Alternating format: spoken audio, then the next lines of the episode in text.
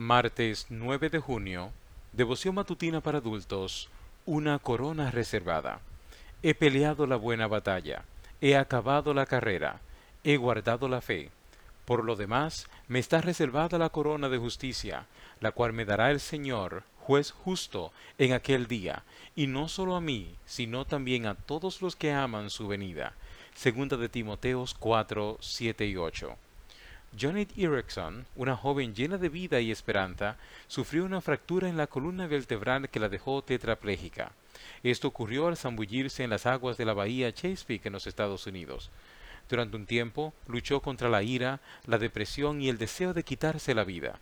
Pero tras dos años de conflicto, empezó a aceptar la realidad, a adaptarse a su nueva situación y a darle sentido a su vida aprendió a pintar sosteniendo un pincel entre sus dientes, descubriendo así sus dotes artísticos.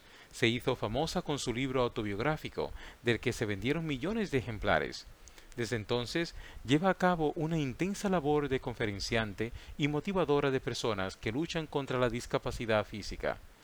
Johnny es hoy una renombrada autora que ha escrito más de 40 libros y ha ayudado a multitud de personas a entender los misteriosos propósitos del dolor y la adversidad en la vida de las personas. En su libro Cuando Dios llora, enumera múltiples razones por las cuales Dios permite que suframos.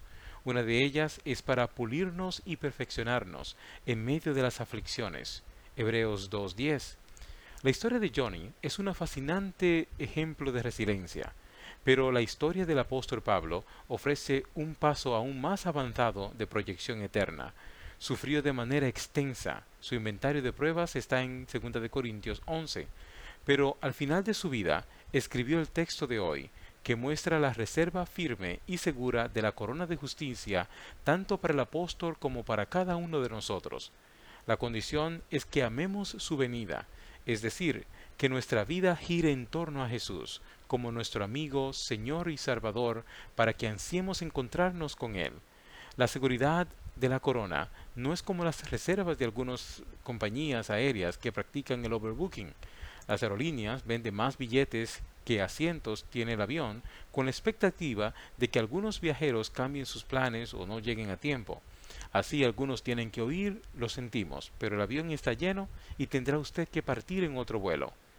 Piensa hoy en esa corona de justicia reservada en firme para ti. Esa idea alentará tu esperanza y fortalecerá tu relación con Jesús para que anheles cada vez más su regreso.